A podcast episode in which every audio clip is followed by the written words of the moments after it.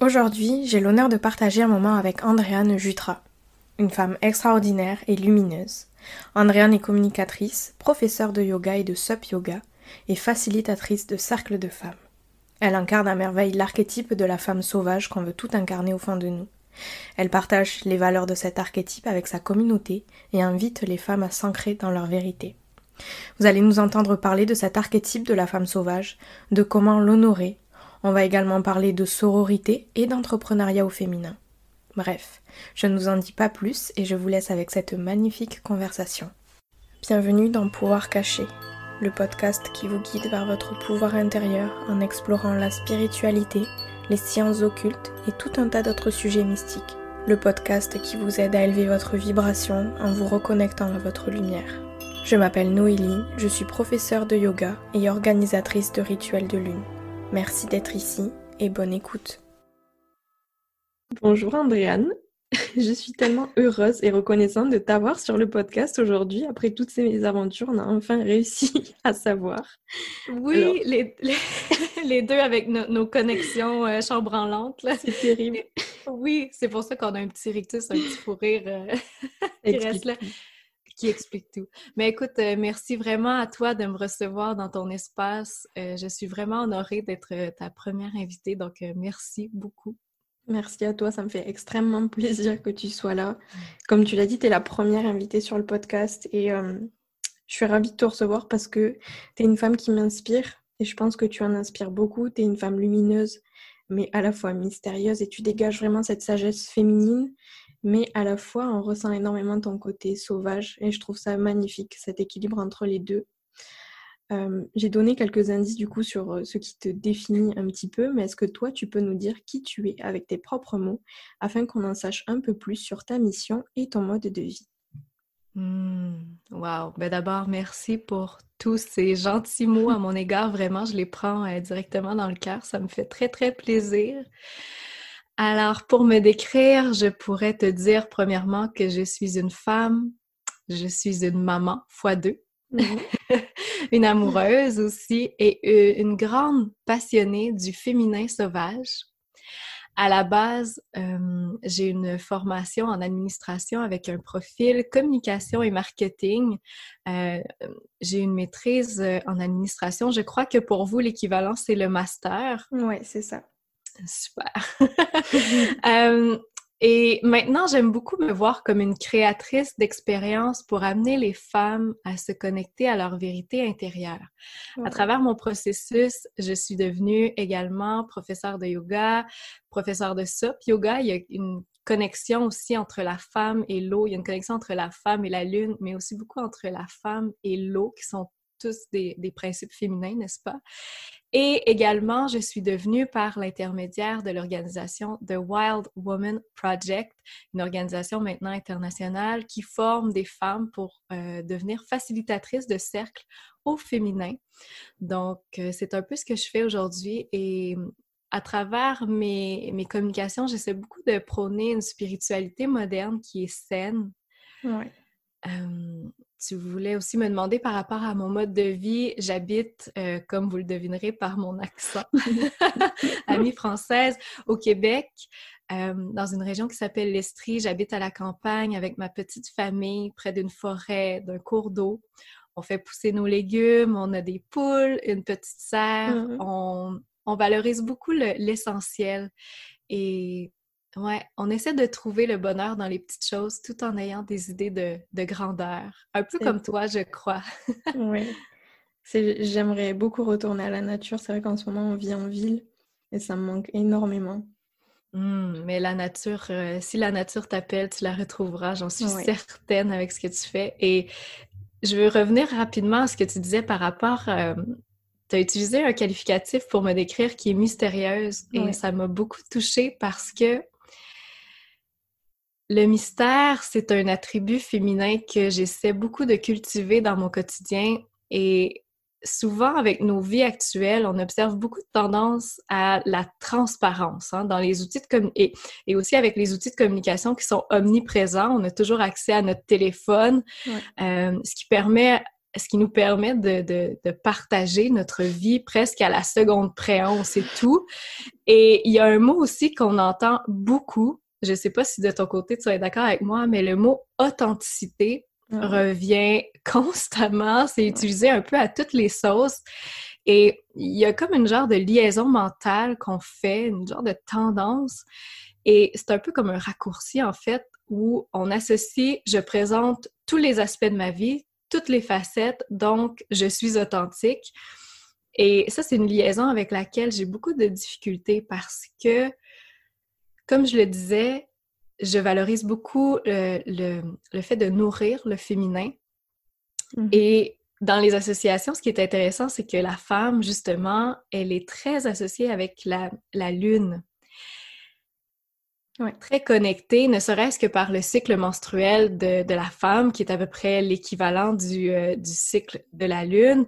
Et même dans les médecines alternatives millénaires, la lune est associée aussi au féminin. Donc, si on fait, si on se ramène au parallèle avec la Lune, ce que la Lune a de formidable, c'est qu'elle est, elle a une incroyable capacité à éblouir, à magnétiser et à mystifier aussi beaucoup la réalité.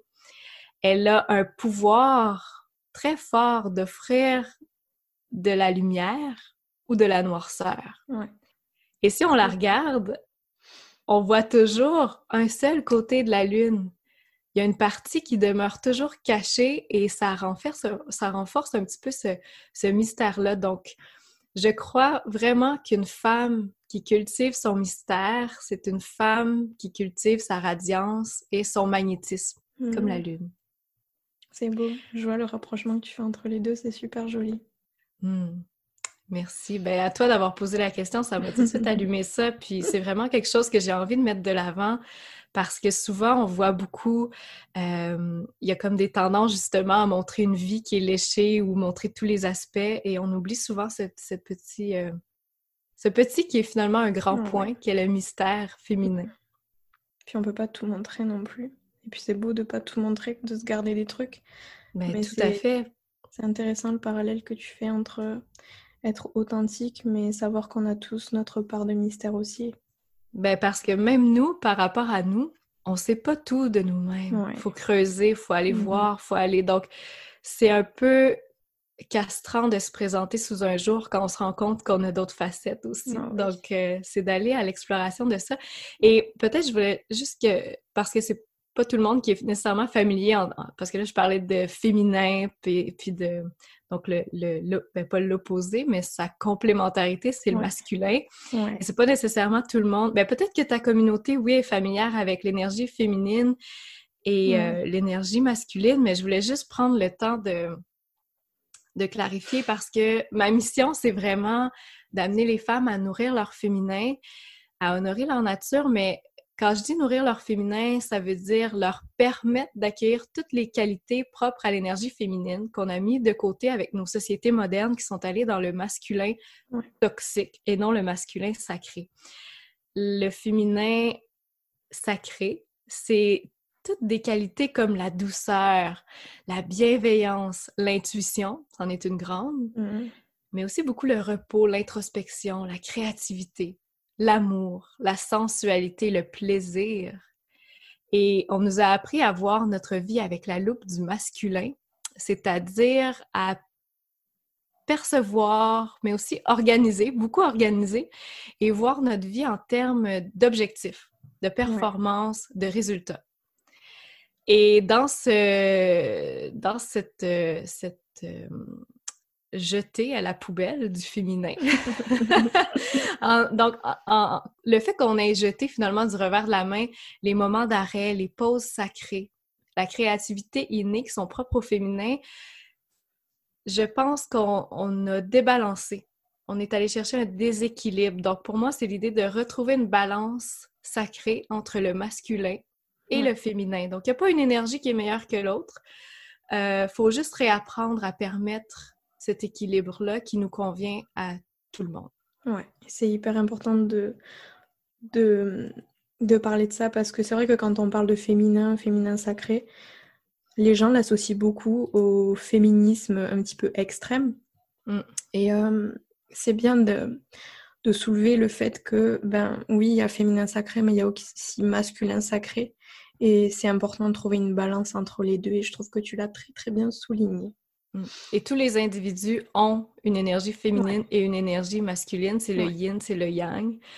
Euh, donc, autant les hommes, on parle d'un sexe, que les femmes ont cette dualité, cette complémentarité d'énergie à l'intérieur d'eux. Carrément. Ça m'amène mm. à notre deuxième question. Quand on parle de femmes sauvages, on peut s'imaginer un petit peu tout un tas de choses. Euh, alors pour que ce soit clair, est-ce que tu peux nous dire euh, ce que représente l'archétype de la femme sauvage? Qu'est-ce que le féminin sauvage? Et pourquoi c'est important de l'honorer? Hmm. Merci de poser la question et de donner une tribune pour la femme sauvage, le féminin sauvage. La femme sauvage, c'est une femme qui est libre. C'est une femme qui est intuitive et qui est alignée avec sa boussole intérieure, sa boussole interne. C'est celle qui danse au rythme de son tambour intérieur. Et j'ai envie de vous amener à visualiser une image. Imaginez-vous en train d'apprendre une chorégraphie. Imaginez maintenant que vous êtes en train de danser votre vie, que vous êtes seul au son de vos chansons préférées. Dans les deux cas, il y a du bon, mais il y en a un qui a un potentiel libérateur beaucoup plus grand. Mm. Euh, et malheureusement, aujourd'hui, on apprend à vivre seulement en suivant des chorégraphies. Et souvent, ben, c'est un style de danse qu'on n'a pas envie de danser, mais qu'on le fait parce que tout le monde le fait. Donc, la femme sauvage, c'est aussi celle qui ne fait qu'un avec la et sa nature propre à elle. Et pas dans un sens primitif, mais dans un sens naturel. Et dans mon cas, ça a été vraiment quelque chose de déclencheur dans ma vie quand je suis allée à la, à la rencontre de cet archétype-là, parce que je suis définitivement dans une quête de réensauvagement dans ma vie et dans la vie. Parce que le sauvage, au fond, c'est l'état naturel de quelque chose. Donc, quand l'extérieur vient modifier les écosystèmes naturels de façon drastique, on perd l'équilibre, on perd l'harmonie dans l'environnement, mais aussi dans l'humain. Et pour vous donner un exemple peut-être un peu plus concret, si on pense à l'environnement, et là, je vais vous parler de cet exemple-là pour vous amener un peu dans ma vision de la vie, pour que la compréhension de l'archétype de la femme sauvage soit un petit peu plus euh, limpide. Je ne sais pas si euh, tu as déjà entendu parler euh, du code du parc national de Yellowstone aux États-Unis, dans l'État du Wyoming, avec le cas des loups. Est-ce que ça t'allume quelque chose? Pas du tout. ça, se, peut que ça vous dise rien. Il est pas, pas nécessairement un exemple qui est très connu, mais c'est un cas qui illustre brillamment l'importance du réensauvagement. En 1926, dans ce parc national de Yellowstone, la dernière meute de loups a été tuée sous prétexte que euh, les loups représentaient une menace pour l'humain. Et c'est un mythe parce que les loups attaquent très rarement les gens, mais bon, ça c'est un autre sujet. Et ce qui arrive avec cet événement-là, qui est très triste finalement, c'est que les impacts de cette décision humaine ont eu des conséquences désastreuses sur l'environnement qui a été complètement débalancé par le retrait d'une espèce. Quand ils ont enlevé les loups, quand ils les ont exterminés, la population de Wapiti a vraiment explosé, ce qui a donné comme conséquence qu'ils ont surpâturé, donc ils ont mangé plein d'espèces euh, végétales qui, euh, qui étaient importantes pour la biodiversité, comme par exemple les saules, mais aussi les trembles. Et juste pour vous donner cet exemple-là, pour que vous voyez la chaîne, ces arbres-là étaient importants parce que les castors s'en servaient pour bâtir leur barrage. Et quand ils n'ont plus eu accès à ces arbres-là, ben, les berges ont commencé à s'éroder. Euh, sans les barrages du castor qui créaient de l'ombre, il y a les poissons d'eau froide qui étaient là habituellement, qui avaient maintenant trop de soleil, donc qui n'ont pas survécu. Et ce n'est seulement que 70 ans plus tard qu'on a réalisé un peu la gravité de ce qu'on venait de faire, de, de ce que l'action humaine avait fait de l'extérieur. Et en 1995 ou 96, euh, on a décidé d'agir et de réintroduire les loups pour rétablir l'équilibre dans la nature. Ça a été vraiment une opération sous le signe du succès, mais c'est quand même une opération qui a coûté 30 millions de dollars. pour vous dire qu'on l'a qu'on l'a payé cher. Donc, c'est un exemple qui nous montre clairement que l'humain n'est pas supérieur à la nature, comme il le pense trop souvent, mm. ni inférieur.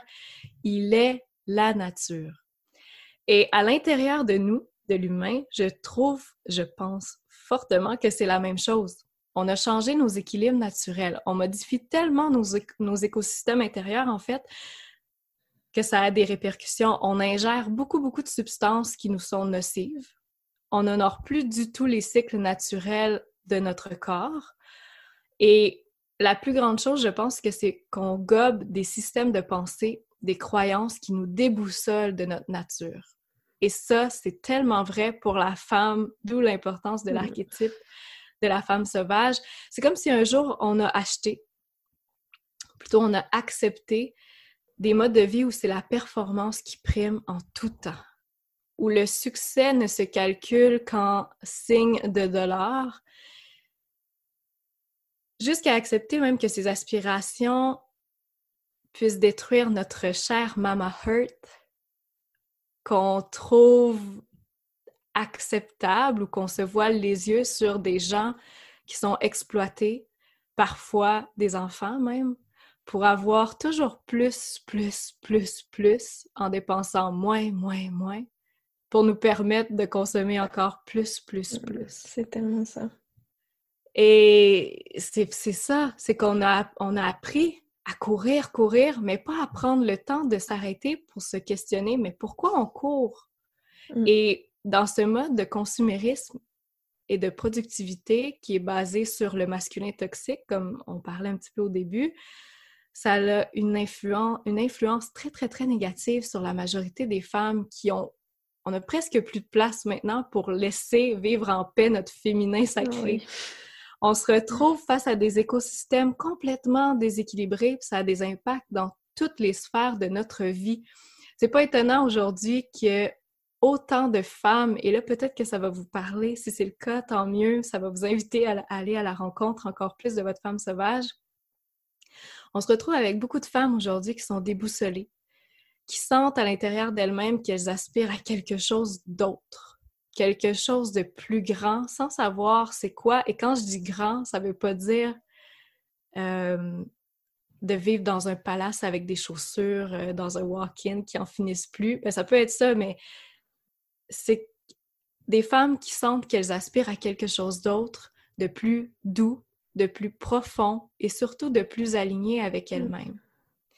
Et ce que je trouve absolument merveilleux de cet exemple-là que je vous ai amené avec les loups de Yellowstone, et c'est très drôle, mais encore une fois, je me demande toujours dans la vie s'il y a des hasards et je ne le crois. En tout cas, du moins, de moins en moins, mm. c'est que le symbole ou l'animal totem de la femme sauvage, c'est le loup. Et je pense que comme l'exemple du parc de Yellowstone, c'est temps, c'est le temps qu'on réintroduise les loups à l'intérieur de nous, chères femmes, pour rétablir l'équilibre et l'harmonie. Et avant peut-être de terminer sur cet archétype-là, je veux juste euh, donner le mérite acquis de droit parce que le concept de l'archétype de la femme sauvage, ce n'est pas moi qui l'ai inventé c'est la psychanalyste Clarissa Pinkola Estes ah qui a écrit tu as lu son ouvrage. Je suis en train de le lire, je, l'ai presque fini, il est, ah. extraordinaire. C'est un livre, c'est une Bible. Euh, femme qui court avec les loups. Mm. Donc, encore une fois, c'est drôle parce que, ben c'est drôle, mais y a-t-il des hasards?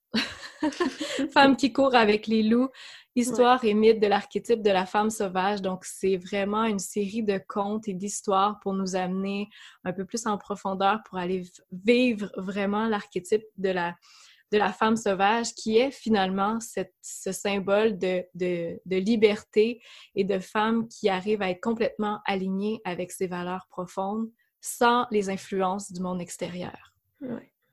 J'espère que ma réponse est, trouve quand même écho et est relativement claire. Totalement. J'adore que tu amènes tous ces, tous ces petits exemples et hum, ça me permet de mieux visualiser un petit peu ce que c'est. J'adore. Merci. Mmh. Mmh. Du coup, pour toi, à quel moment s'est passée ta rencontre avec la femme sauvage qui est en toi? Et finalement, à quel moment est-ce que tu as décidé de la laisser s'exprimer? Mmh. La première fois que je l'ai rencontrée, c'était en nature, non sans grande surprise. je viens, j'ai vécu longtemps en ville et j'habitais dans une moyenne ville au Québec et euh, j'avais toujours senti que j'aspirais à une vie de, de, de, de, grande ville avec euh, dans un grand bureau, dans une tour à bureau, travailler là. C'était un peu mes, mes, mes rêves de l'époque de petite fille, bien conditionnée à, à, bien être une bonne fille, à avoir de bonnes notes, puis à performer. Et euh, donc, ce qui m'a amené à aller vivre euh, à la grande ville. Ici, on a Montréal, que probablement vous connaissez. Donc, j'ai vécu quelques années à Montréal et un jour, mon copain est arrivé en me proposant l'idée de déménager à la campagne parce que, et là, c'était vraiment, on dit, comme on dit, out of the blue, parce que lui non plus n'était pas du tout dans, dans l'agriculture biologique, rien de tout ça. Il est tombé sur un livre un jour sur euh, la permaculture, euh, pas sur la permaculture, mais sur le jardinage intensif sur petite surface, le jardinage oh. biologique. Et ça lui a parlé directement à l'âme.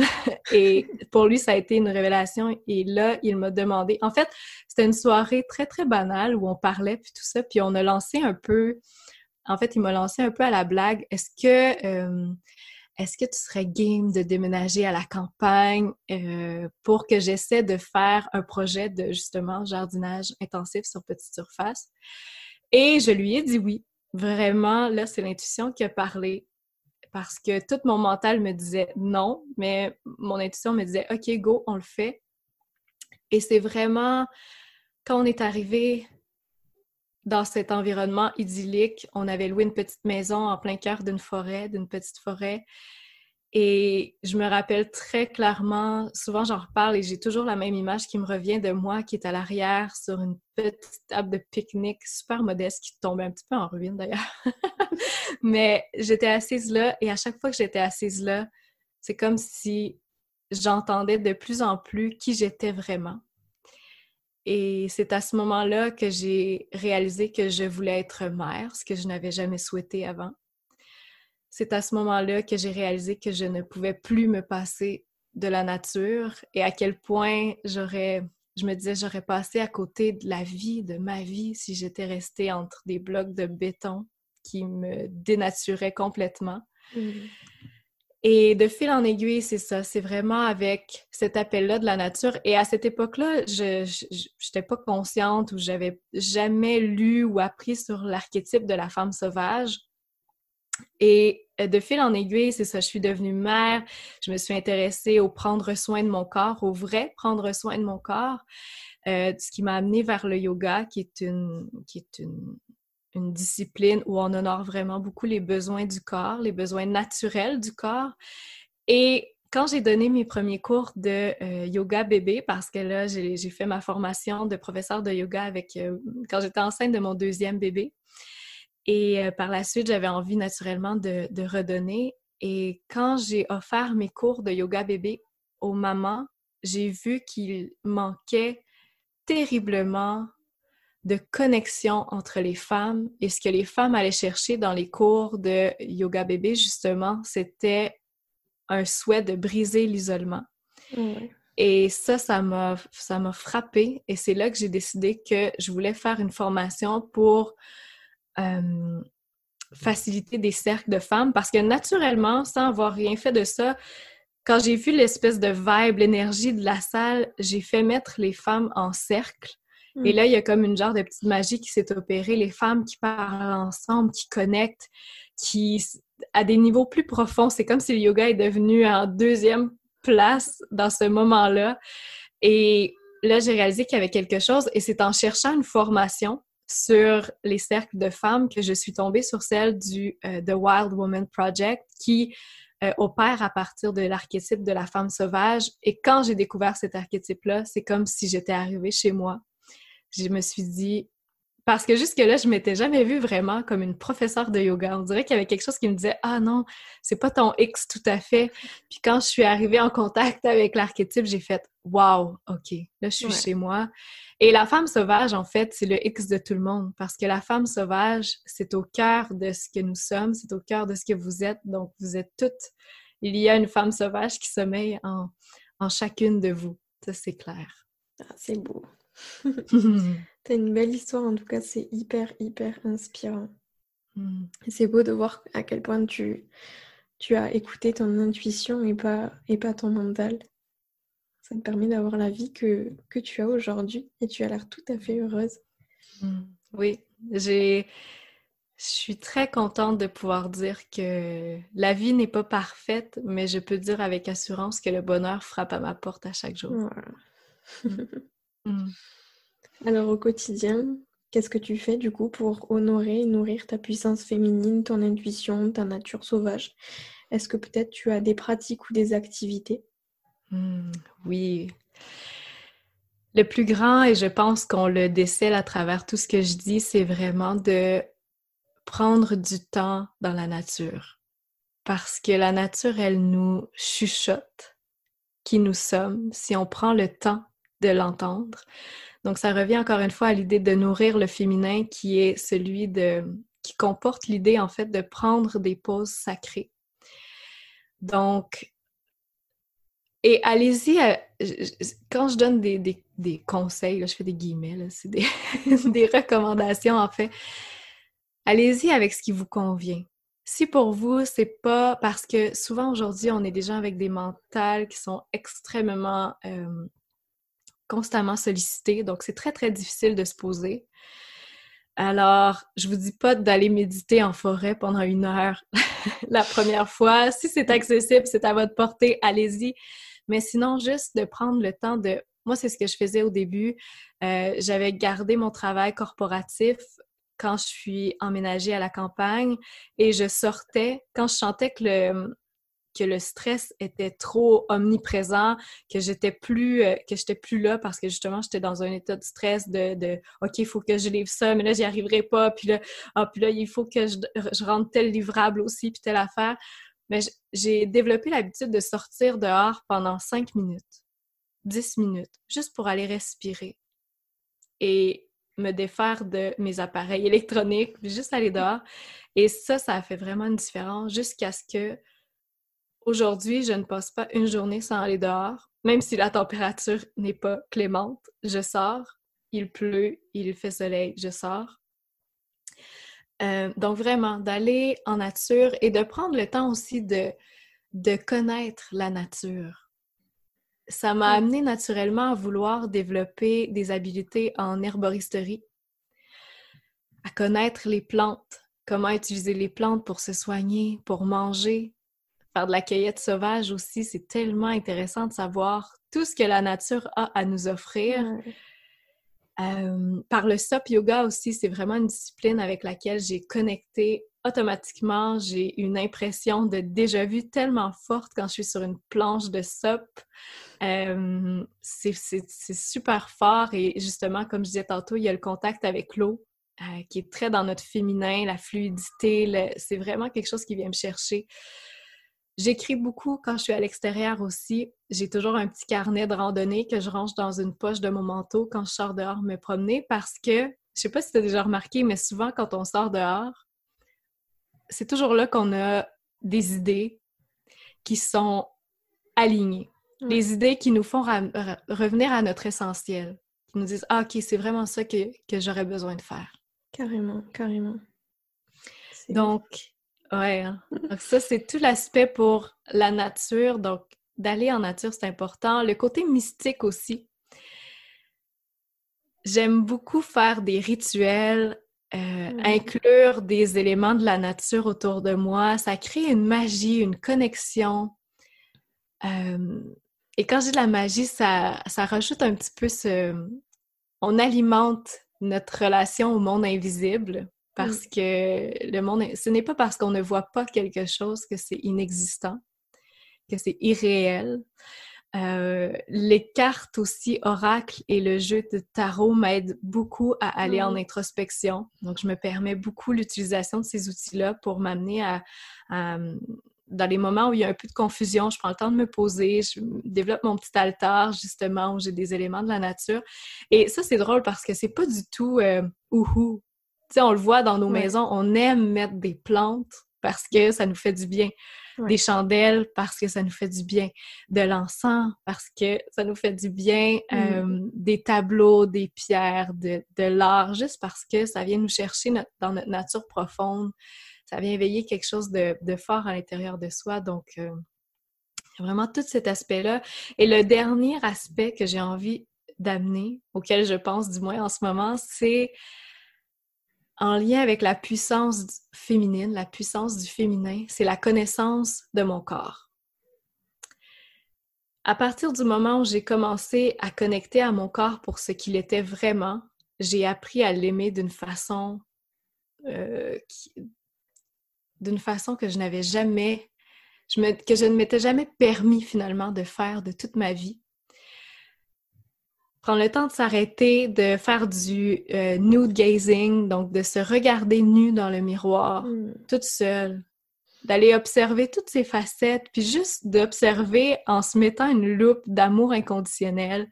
Il se passe quelque chose de fou quand on prend le temps de faire ça.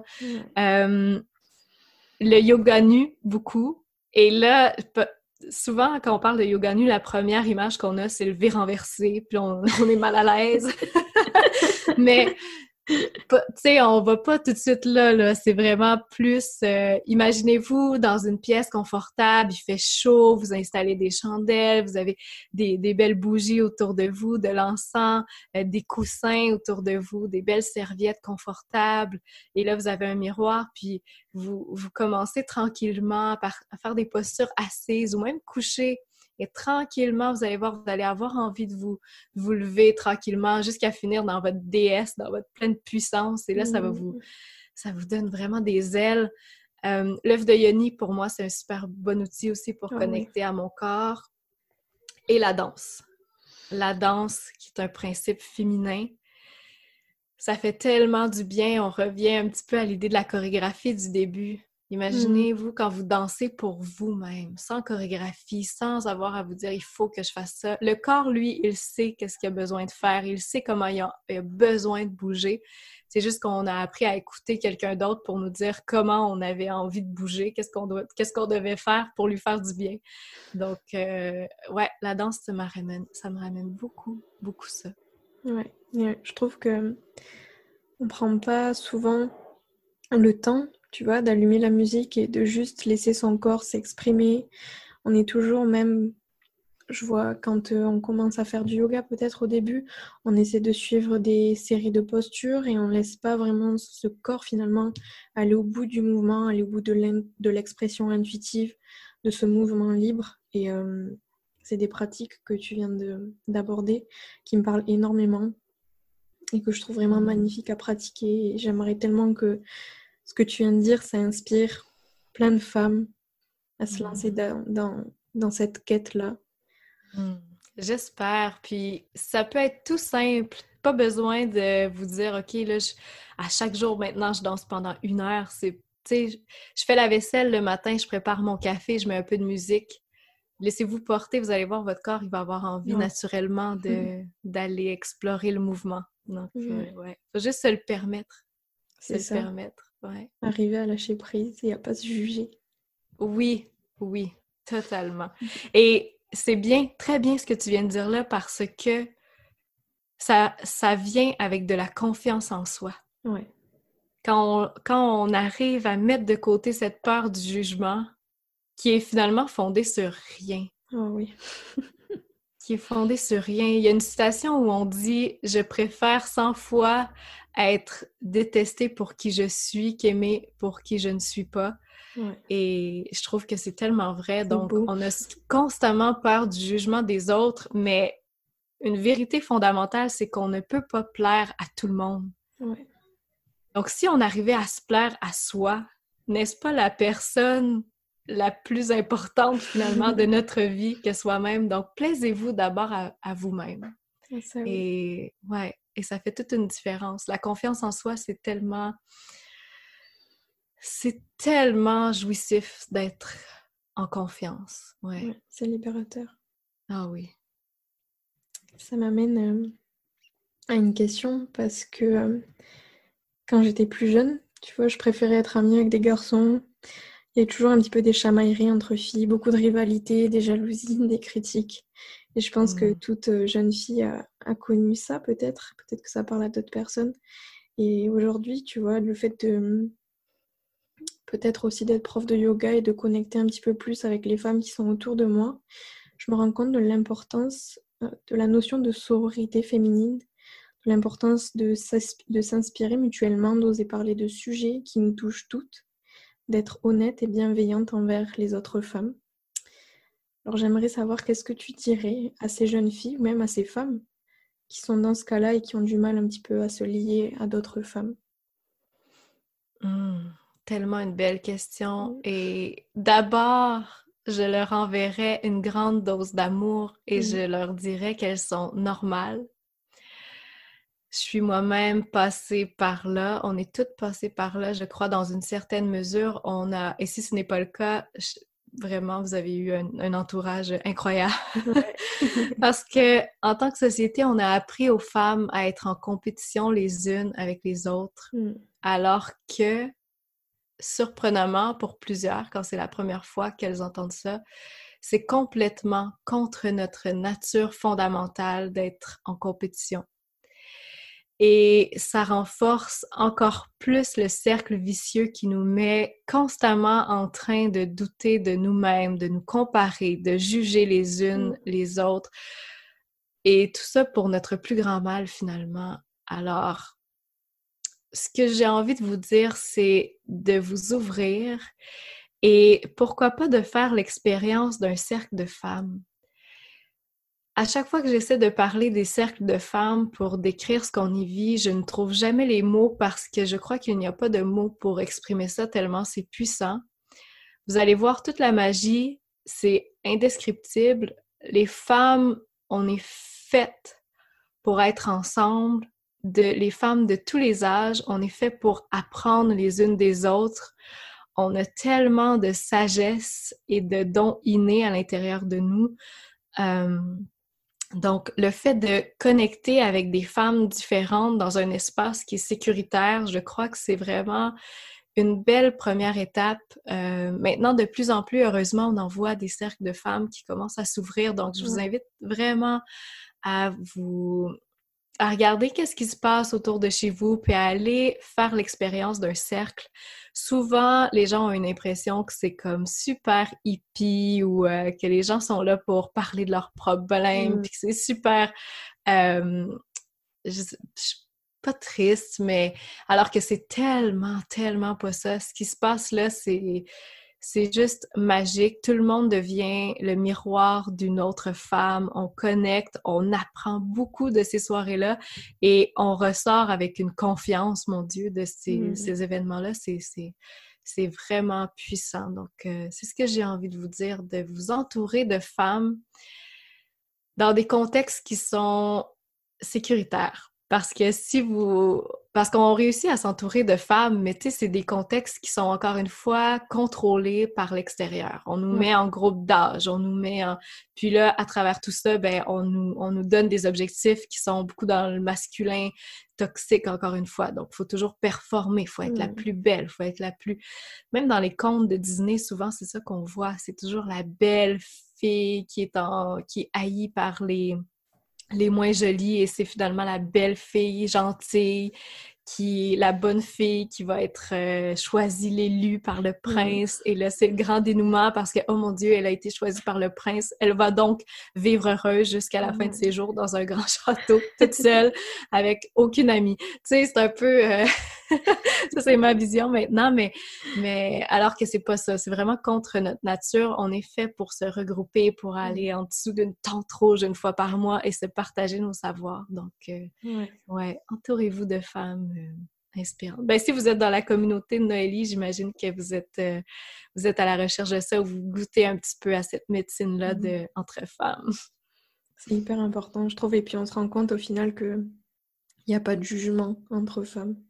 Et souvent, c'est juste des histoires qu'on se raconte à nous-mêmes parce que on laisse parler nos propres peurs finalement. Ah, tellement. Tellement. c'est hyper libérateur et c'est vrai, je, je partage ton avis et je pense que tout le monde devrait faire l'expérience une fois dans sa vie de participer à ces jolis cercles, à ces jolies rencontres féminines.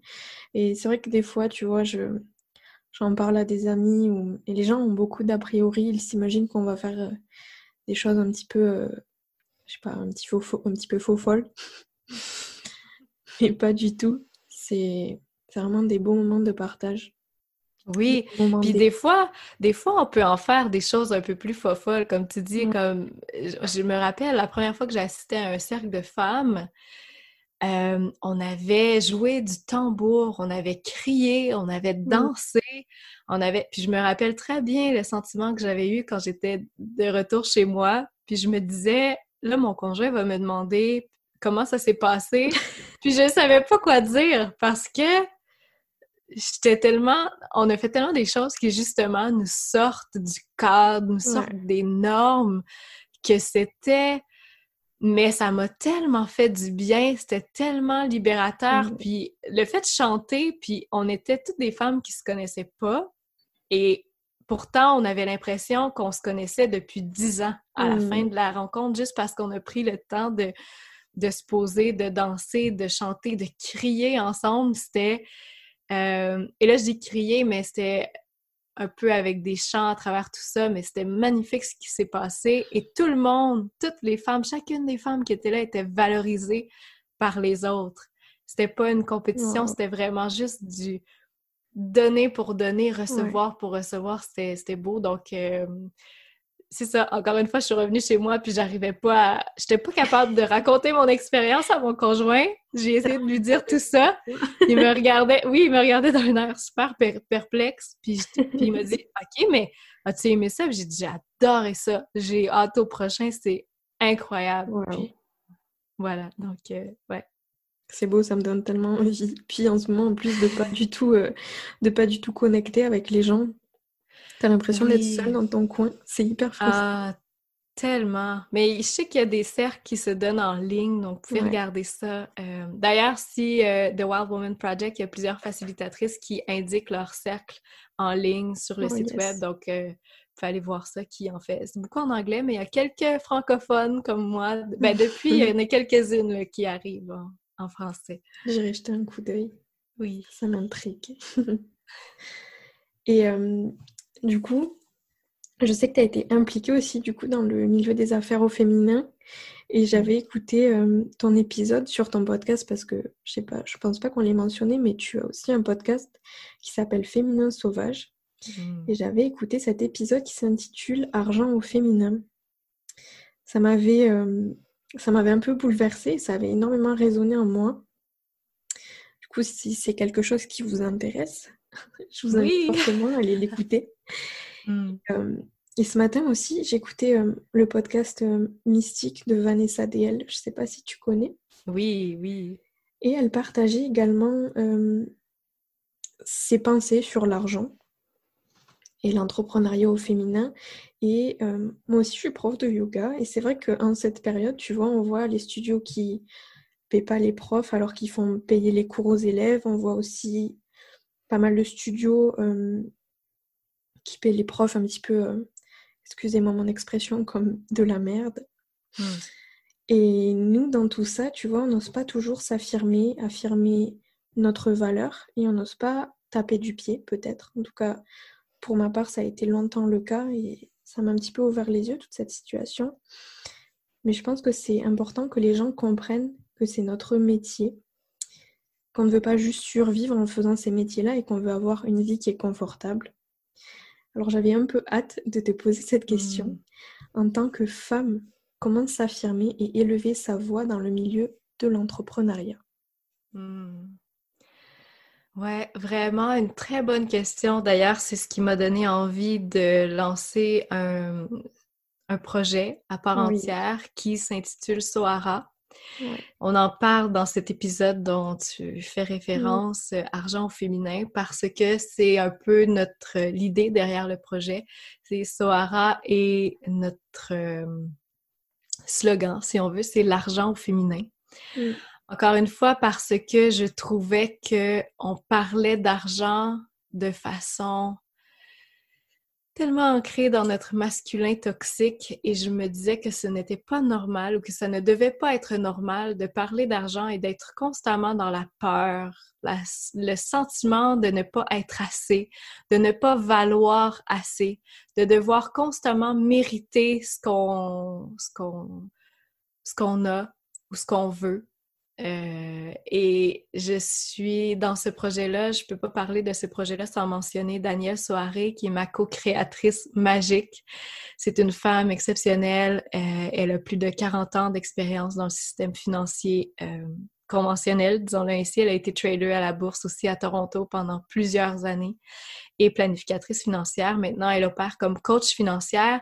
Et ce qu'elle fait beaucoup, c'est qu'elle va travailler au niveau des croyances limitatives et ça, c'est un très gros point sur lequel on doit tout travailler parce que au final, l'argent, ce n'est que de l'énergie et que même si on a tendance à, voir l'argent comme étant quelque chose de très matériel, tout ce qui entoure l'argent, c'est tellement dans le domaine émotif et dans le domaine qui n'est pas justement dans le 3D, qui est dans le 5D, si on veut, et dans le domaine émotif. Donc, c'est vraiment d'aller faire un travail à ce niveau-là. Et par rapport à l'entrepreneuriat, souvent, et même dans le monde du travail en général, souvent ce qu'on reproche aux femmes, c'est leur émotivité. Mm. Comme si on associe l'émotion à l'hystérie au manque de contrôle. Et ça, c'est une, horrible erreur parce que, imaginez, j'aime beaucoup travailler avec des comparaisons comme ça, mais imaginez un enfant qui grandit sans émotion, sans aura d'amour, sans joie, quand ça va bien, sans larmes, quand la vie est moins lumineuse, sans colère, quand une situation est injuste. C'est sûr qu'il y a toujours une balance à aller chercher, un équilibre comme dans toute chose, mais à la base, l'émotion, c'est ce qui fait de nous des humains. Donc, quand on aborde la vie et l'argent avec une approche euh, qui peut être émotive, selon moi, ça renforce notre humanité. Et l'humanité, c'est ce qui va assurer la pérennité de notre monde et pas les machines. Donc, d'assumer ses émotions, en ce moment, tout le monde se sent un petit peu, je crois, euh, ben, la situation est différente pour tout le monde, mais justement, comme dans ton cas, les professeurs de yoga se sentent un peu offusqués par ce qui se passe et c'est très compréhensif. Je crois que en tant que globalité, on est en train de changer de paradigme. En fait, il va falloir changer de paradigme du masculin toxique pour aller vers un nouveau paradigme beaucoup plus féminin. Euh, se faire marcher dessus, c'est une croyance. On n'a pas à se battre, comme dirait Daniel. J'ai ces mots, on dirait, en tête qui me viennent. si vous vous mettez dans un état d'attaque, vous allez recevoir des attaques. Le monde est énergie, comme je le disais. On reçoit les vibrations qu'on émet. Donc, dans ce genre de situation-là, ce que j'ai envie de vous dire, c'est de faire une introspection et de mettre sur papier ce qui vous dérange et de l'adresser premièrement. Comme ça, vous allez déjà être beaucoup plus en harmonie parce que vous allez être en confiance avec ce que vous mettez sur papier. Et à partir de là, je pense qu'il faut inclure beaucoup de lâcher prise hmm. et faire confiance. Parce que même si la situation ne se règle pas nécessairement euh, comme vous le voulez tout de suite, si vous avez une énergie de bienveillance et que vous, vous adoptez une attitude dans l'abondance, vous allez attirer l'abondance. Et là, j'essaie de faire attention à ce que je dis parce que je sais que pour plusieurs, la genre de loi de l'attraction, c'est beaucoup flou, puis on a l'impression que c'est beaucoup ouhou. Mais quand on y pense, finalement, c'est pas si ouhou que ça. En fait, ça l'est pas du tout. Quand on se concentre sur peu importe en fait sur quoi on se concentre, ça va se réaliser. Tout part d'une intention et le focus, c'est ce qui concrétise les intentions. Donc, ce que j'ai envie de te répondre, c'est de se concentrer sur ce que vous avez envie d'offrir au monde et le monde va vous offrir son abondance en retour. Un autre truc, c'est de vous entourer aussi de personnes qui sont conscientes et qui vont élever vos vibrations pour que vous vous sentiez en état d'abondance. Et ça, ça va attirer des opportunités vers vous auxquelles vous n'aviez pas nécessairement pensé. Donc, ça se peut que euh, des cours de yoga dans un studio, ça ne soit pas votre destinée. Dans le sens que ça se peut qu'il y ait plein d'autres belles options pour vous pour amener de l'abondance et faire ce que vous voulez faire. Mais ça peut être un chemin différent. Et pour être capable de voir ce chemin-là, il faut se mettre dans un état vibratoire qui est ouvert parce que ça va permettre à ces opportunités-là d'arriver vers vous. Si vous êtes fermé, si vous êtes en colère, si vous ruminez dans votre coin, vous êtes en fermeture énergétique, j'ai envie de mm. dire, et ça, ça bloque automatiquement, même pour vous-même, vous ne voyez plus les opportunités. Mm. Donc, le fait d'adresser, d'être en confiance avec ce qu'on choisit de rejeter, ce qu'on choisit de réclamer, et demeurer ouvert aux opportunités, ça va nous mettre beaucoup de, de c'est ça, des opportunités. Je sais pas si c'est clair ce que je te dis. J'espère que hmm. J'avais besoin de l'entendre. Hmm. tant mieux. et je pense que plusieurs plusieurs ont besoin de l'entendre. Et j'aurais envie de te donner un exemple. J'essaie de réfléchir. Attends, c'était quoi mon exemple? J'avais, en tout cas, si ça me revient, j'avais envie de te parler d'un exemple, il me semble, mais euh, là, ça me vient pas. Je vais te donner. Euh, c'est pas grave. Ah, c'est plate, ça. Je te, je te tease, puis je t'offre rien. Attends un peu. On va ah. voir si. ça va sûrement revenir. Hmm. Ça me fait penser que hier, tu vois, j'étais. Je commençais à sentir un petit peu le brouhaha dans ma tête. Et euh, j'ai senti le besoin de me tirer les cartes de tarot. Mmh. Et c'est ce que tu viens de dire, en fait, ça reprend les énergies qui sont sorties dans les cartes que j'ai tirées. Donc je pense, tu vois, que c'est encore, euh, c'est encore plus fort. ce que tu ça prend tout son sens. Waouh. Mmh. Ah, les cartes nous révèlent beaucoup. Hein. Ah oui, ouais. c'est un magnifique outil d'introspection, comme tu l'as dit en début, en ce début d'épisode. Ouais. Tout à fait. Ça m'amène euh, à me poser ta dernière question. Et j'avais envie de terminer du coup cette discussion avec euh, une petite question un petit peu mignonne. Alors Andréane, s'il y avait un conte, un mythe que tu devrais raconter à tes enfants pour leur transmettre justement les valeurs de la femme sauvage, lequel serait-il? J'aime tellement ta question. Merci de poser cette question-là.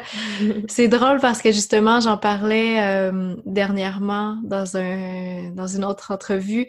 Euh, je suis tombée sur le sujet justement des contes de Disney que je lisais à mes enfants, non sans un peu de, de haine. parce que non, haine, haine, le mot est fort, là, c'est plus pour faire euh, une petite petite blague, me trouver drôle, mais en... oui, en fait, parce que oui, c'est que je leur lisais l'histoire de Cendrillon, puis j'étais comme un peu estomaquée. J'avais le goût de, de ne pas lire les mots que qui étaient devant mes yeux pour changer l'histoire parce que euh, je voyais justement l'histoire de, on en a parlé tout à l'heure, tu sais, qui est la femme qui doit être belle, une bonne fille, nanana. Puis, euh, ouais, donc je trouve que ça manque de profondeur, ça manque de, voilà, ça manque de, de chair un petit peu ces histoires-là. Et j'ai envie parce que tu me poses la question et la première histoire qui me vient en tête, c'est peut-être parce que justement on a parlé des femmes qui courent avec les loups et que dans cet ouvrage, c'est beaucoup des histoires justement qu'on met de l'avant et il y en a une en particulier qui, je pense, ferait un, bon contrebalancier à l'histoire de Cendrillon parce qu'elle ressemble un petit peu. Et probablement que tu la connais, c'est l'histoire de Vassilia et de la ah poupée. Et donc, je vais la raconter brièvement. Euh, je vais tourner peut-être des coins ronds parce que c'est quand même une longue histoire, mais pour que vous compreniez l'essence. Euh, et là, je vous suggère encore une fois fortement de vous, de vous procurer l'ouvrage de Clarissa Pinkola Estes, Femme qui court avec les loups, pour aller trouver le conte au complet. Mais dans cette histoire-là, en fait, on se retrouve avec une jeune fille et qui est au chevet de sa mère adorée. Et sa mère, juste avant de mourir, lui transmet une poupée qu'elle a elle-même héritée de sa mère. Et elle dit à Vassilia que cette poupée sera toujours là pour elle si elle prend soin de la nourrir. Et sa mère va donc mourir. Son père va se remarier avec une nouvelle femme et ses demi-sœurs qui sont euh, machiavélique. Donc, on voit le parallèle ici un peu avec Cendrillon. Et la belle-mère et les demi-sœurs, comme dans l'histoire de Cendrillon, n'aiment pas Vassilia. Vassilissa? Vassilia? oui, Vassilissa, je crois. Vassilissa, oui. Ça se peut que je, je, m'excuse pour le massacre de nom, mais Vassilissa euh, lui donne constamment des tâches, elles ne sont pas gentilles avec elle et elles veulent s'en débarrasser finalement. Et un jour, elles ont une idée. Elles lui disent d'aller chercher du feu chez la vieille sorcière Baba Yaga qui habite en plein cœur de la forêt et euh, de revenir avec le feu. Donc, elle s'en va euh, dans elle s'en va pour aller chercher le feu à travers un long chemin qui est obscur. Et elle se rappelle, elle a toujours sa petite poupée dans sa poche et elle la nourrit jusqu'à trouver finalement la maison de la vieille sorcière Baba Yaga. Et cette dernière lui donne à faire à chaque soir plein de tâches qui sont qui ont l'air insurmontables, beaucoup de tâches ménagères, donc de nettoyer, de remettre la maison à l'ordre, de laver les vêtements, de et à chaque soir, Vassilissa est toujours au désespoir et se dit J'arriverai jamais à faire tout ça. Et la poupée lui dit Inquiète-toi pas, dors bien cette nuit. Demain matin, tout va être réglé. Et à chaque matin qu'elle se réveille, tout le ménage est fait, comme par magie.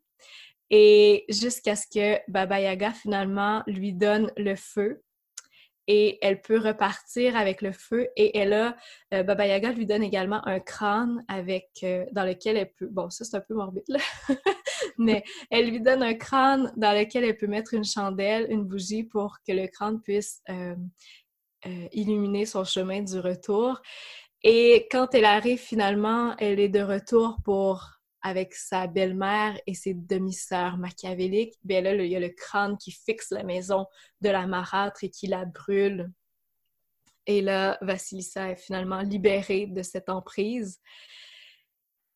Et ça, c'est l'histoire euh, raccourcie, mais tout ce qui est beau à travers cette histoire-là, et c'est ce que Clarissa Pinkola Estes décortique dans son livre, c'est toutes les symboliques qui se cachent à travers cette histoire-là. La poupée représente l'intuition, la transmission de génération en génération, de mère en fille, de l'intuition. Et l'image du départ où la mère meurt, c'est le fait de permettre à la bonne mère, à la bonne fille en soi, de mourir pour que la nouvelle femme puisse renaître, puisse gagner son autonomie, puisse finalement laisser mourir ce qui a à mourir, même si c'est difficile. Elle avance aussi, euh, Clarissa Pinkola Estes, que la psyché, ça c'est intéressant, qu'on pense par les rêves. Donc, que notre inconscient se manifeste beaucoup par les rêves. Alors, si c'est votre cas, que vous avez par exemple une crainte de laisser mourir cette bonne fille par peur de manquer de sécurité, dans vos rêves, ça peut se manifester avec des choses qui n'avancent pas. Par exemple, vous embarquez dans une voiture qui est en panne, euh, vous êtes en train de vous promener en voiture, vous tombez constamment sur des cul-de-sac. Euh, parfois aussi, ça peut prendre la forme de poursuite, donc les gens qui vous poursuivent, ça m'arrivait tellement souvent avant de rêver à ça. Euh, donc, je trouvais ça intéressant le parallèle avec les rêves. Donc, c'est important de noter ses rêves parce qu'ils il parlent beaucoup de soi finalement. Mm. Et la marâtre et ses filles dans cette histoire-là servent à symboliser les parties de soi qui sont plus sombres, qu'on a à conquérir, la jalousie, l'exploitation. Et ça, beaucoup, c'est au cœur de la femme sauvage parce que la femme sauvage, c'est le, fait d'honorer le cycle ben, tous les cycles, dont le cycle de la nature qui est par excellence le cycle vie-mort-vie. Laisser mourir des choses pour que le renouveau puisse fleurir. Donc, à quel point c'est beau cette histoire-là quand on prend le temps de la décortiquer. Et la belle famille aussi, c'est intéressant parce que ça peut représenter les conditionnements extérieurs, les attentes extérieures de la société, par exemple. Et à travers son long chemin obscur, elle nourrit la poupée. Donc, c'est un peu... Euh, parfois, on, sent qu'il y a quelque chose qui ne va pas. On sent qu'on doit trouver notre chemin. Il fait sombre. Mais si on apprend à nourrir notre intuition, on va arriver on va arriver à terme. Et là, c'est la rencontre de la vieille sorcière sauvage qui est finalement une très grande sage, qui va lui transmettre un savoir, qui va lui apprendre à honorer et à respecter sa nature et ses cycles. Parce que c'est un peu ça aussi à travers le ménage qu'elle lui fait faire. C'est le, comme le, corps de la femme se nettoie, à chaque mois, se régénère, ben c'est ça qu'elle lui fait faire à chaque nuit. Et finalement, ce qui fait qu'elle réussit à le faire, c'est parce que c'est la petite poupée dans sa poche, son intuition qui lui montre le chemin et qui lui rappelle que euh, la nuit porte conseil finalement parce qu'elle lui dit mmh. toujours à chaque soir va te coucher là-dessus, ça ira bien demain. Mmh. Donc, euh, ouais, écoute, c'est une longue réponse parce que le compte est, très long. Puis là encore, j'ai fait vraiment juste une petite, petite, petite bribe de t'as lu le livre, donc tu le sais. Mais euh, à quel point c'est incroyable de pouvoir raconter des histoires comme ça qui sont mmh. porteuses de sens tellement profond. Donc, euh, ouais, je pense que c'est ça l'histoire qui me, qui me vient. Je vais raconter ça ce soir. à tes enfants. oui. Oui. C'est merveilleux. Et c'est vrai que je trouve que ce livre, en plus de raconter ces belles histoires, tu as toutes ces métaphores qui viennent derrière et toute cette explication, comme tu dis, elle décortique chaque mythe et chaque conte. Et c'est fantastique de découvrir un petit peu qu'est-ce qu'il y a derrière chaque histoire. Mmh. Ah oui, c'est mmh. incroyable. Ce livre est vraiment merveilleux. Et hier, tu vois, je lisais, euh, je lisais le passage euh, Peau de phoque, peau d'âme Mmh. Je l'ai trouvée merveilleuse, cette histoire aussi. Je vais pas vous la raconter, mais j'espère que ça va titiller votre curiosité. Et que On comprend que les histoires sont plutôt longues, mais ah oui, puis honnêtement, j'arrive pas à dire s'il y a une histoire que je préfère de toutes mmh. les... Elles, sont... Elles ont toutes quelque chose de tellement riche ah comme apprentissage, donc... Euh, C'est vrai. Ouais. C'est mmh. magnifique. Et on arrive à la fin de cette entrevue. Merci, mmh. Andréane, pour ton temps, pour ta sagesse, pour cette conversation si riche. Et du coup, pour les auditeurs qui vont écouter cet épisode, où est-ce qu'on peut te retrouver? Ah, merci tellement à toi d'avoir permis cet espace, ce moment de partage. Ça a été toujours, euh, ça a été un vrai délice pour moi d'être en ta compagnie et en la compagnie de ta communauté. Donc, merci vraiment beaucoup. Euh, oui, vous pouvez connecter avec moi. Je crois que le meilleur endroit, c'est sur Instagram. Donc, Andréane Jutra. Vous pouvez chercher aussi Féminin Sauvage. Vous allez probablement me trouver. Si vous avez envie d'entendre un petit peu plus sur moi, sur le féminin sauvage, j'ai, comme tu le disais c'est bien, un podcast qui s'appelle Féminin Sauvage. Donc, sans grande surprise. Donc, vous pouvez euh, aller voir de ce côté-là. Il y a la page aussi Soara euh, sur Instagram. Donc, ça, c'est le projet, le volet un petit peu plus parler d'argent au féminin. Et si ce qui vous a interpellé de mon parcours, c'est un petit peu plus l'aspect euh, euh, vie de famille, à la nature, à la campagne, il y a mon conjoint qui a son blog lafamillerésiliente.com. Donc là, vous allez retrouver un petit peu euh, notre serre, notre poulailler et des textes qui sont à saveur un peu philosophique aussi de son côté qui, qui représentent bien finalement notre quotidien. Alors voilà. C'est génial. Un, gros merci encore du coup. Et je vais m'assurer de mettre tout ça dans la description de cet épisode si vous avez envie de vous plonger dans l'univers inspirant d'Andréane. Et sur ce, on se dit à la semaine prochaine pour un nouvel épisode.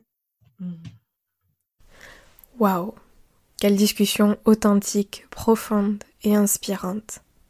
J'espère vraiment vous avoir fait découvrir quelqu'un qui vous a chamboulé, quelqu'un qui a éveillé quelque chose en vous. Andréane a tellement de beaux messages à faire passer. C'est une femme magnifique, douce et bienveillante, et je vous invite vraiment à aller découvrir son univers merveilleux. Je vous remercie pour votre écoute et je vous invite à noter le podcast sur iTunes ou sur la plateforme sur laquelle vous êtes en train d'écouter. Ça fait une grosse différence pour la découverte du podcast, son classement dans le palmarès, parce que mon but, c'est de faire entendre ces puissants messages. Merci pour votre soutien, merci encore pour votre écoute, et sur ce, je vous dis à la semaine prochaine pour un nouvel épisode. Namasté.